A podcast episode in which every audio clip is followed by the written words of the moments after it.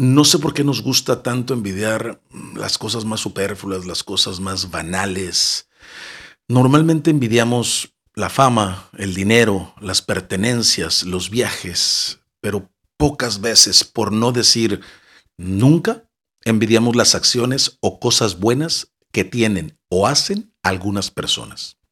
Es más, cuando vemos que alguien muestra algo bueno que hizo, en lugar de que lo anhelemos o lo querramos copiar, lo criticamos y luego, luego pensamos, ay, es que eso no se presume, se ayuda en silencio. Creo que yo mismo he caído en esa crítica. Pensamos que solo lo hacen porque son políticos o porque son personas que están buscando alguna recompensa social o para quedar bien ante ciertas personas. Y sí, es cierto, hasta el dicho lo dice, que tu mano derecha no sepa lo que hace tu mano izquierda. Eh, pero creo que a veces caemos en la exageración de respetar ese dicho. Porque aunque lo hicieran por ese motivo, al menos están mejorando la vida de alguien más. Por interés o no, para publicarlo o no, pero están haciendo algo bien por alguien más que sí lo necesita. Es curioso, pero incluso hasta trabajamos más, ahorramos y hacemos y deshacemos con tal de comprarnos lo mismo que tiene alguien más o hacer ese mismo viaje. Pero lo más sencillo como ayudar a los demás, jamás lo copiamos.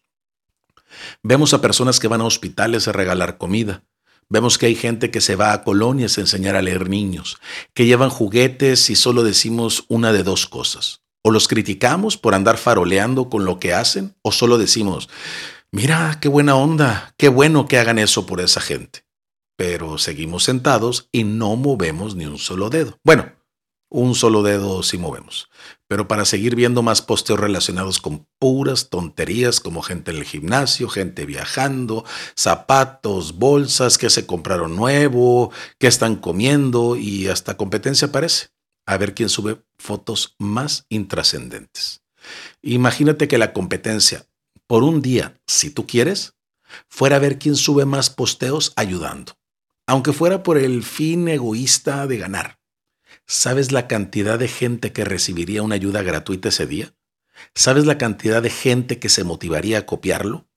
Y sin querer queriendo, ¿sabes qué bien te sentirías tú mismo de haber ayudado? Y créeme, después de estar viendo tanta ayuda, te empiezas a motivar a hacerlo. ¿Por qué crees que los programas de World Vision y esas cosas duraban tanto tiempo? Es más, el mismo Teletón tiene que estar machacando y haciendo tanto argüende durante días y horas el día del evento para ver si así te motivas a agarrar el teléfono a marcar. Pues es lo mismo. Una vez que hay tanta gente ayudando o haciendo algo bueno por los demás, no es extraño que en tu diario vivir empieces a ayudar a alguien, no sé, con su compra del súper o a dejarlo pasar antes que tú. Por si fuera poco, será un impacto increíble en tus hijos y tus familiares. Y ahí sí la imitación es más rápida e impactante, porque no solo estarás hablando, sino también estarás actuando. El problema es que estamos llenos, por todos lados, de imágenes banales y de frases egoístas. Lo he dicho muchas veces, nos siguen vendiendo que la felicidad es comprar es obtener, es poseer.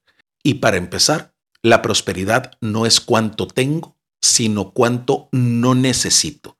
Y la verdadera felicidad, la que te llena a largo plazo, la que no es efímera, solo se consigue de dos formas. Una, viviendo agradecido por lo que tienes. No dije si mucho o poco, lo que tienes, tal cual.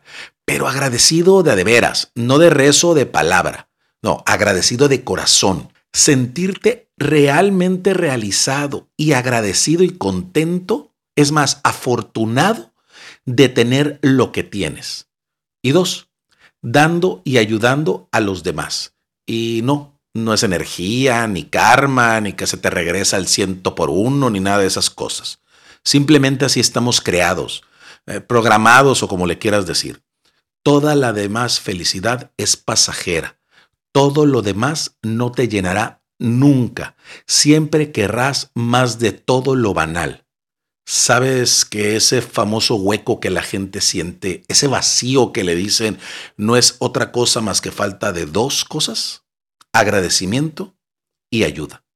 O sea, de forma más directa, Egoísmo. Sí. Tu hueco, tu vacío, la mayoría de las veces, es egoísmo disfrazado. Empecemos a crear envidia que ayude. Total, lo peor que puede pasar es que gente que realmente lo necesita se beneficie. Ahí te dejo esto, por si te sirve.